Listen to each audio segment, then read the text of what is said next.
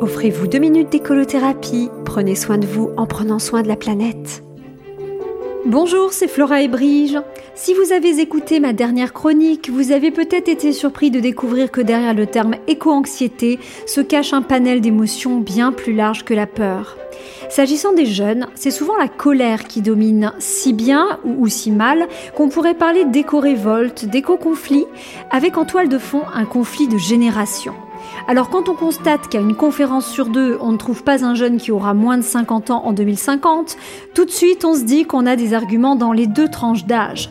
Le premier reproche fait aux jeunes est leur relativement faible participation aux manifestations en faveur de l'écologie qu'elles soient au sens propre, euh, comme les marches pour le climat, ou au sens figuré, comme précisément des conférences sur le thème de l'éco-anxiété ou encore du zéro déchet. Et ceux qui ont le mérite d'être là se prennent le reproche pour les autres. Euh, oui, parfois ce ne sont pas les absents qui ont tort. J'en ai entendu se voir rabroués par des septuagénaires lorsqu'ils lançaient des phrases tonitruantes telles que Vous nous laissez une planète toute pourrie et autres Vous avez bien profité des Trente Glorieuses. Mais franchement, restons honnêtes.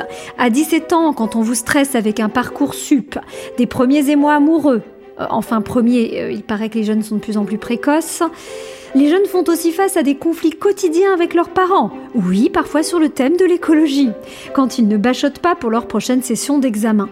À chaque âge, ses préoccupations. Laissons-les vivre, ces jeunes, et c'est d'ailleurs ce qu'ils nous demandent face aux défis de l'environnement les reproches pourraient fuser sans limite, que l'on soit dans la tranche des jeunes ou des moins jeunes.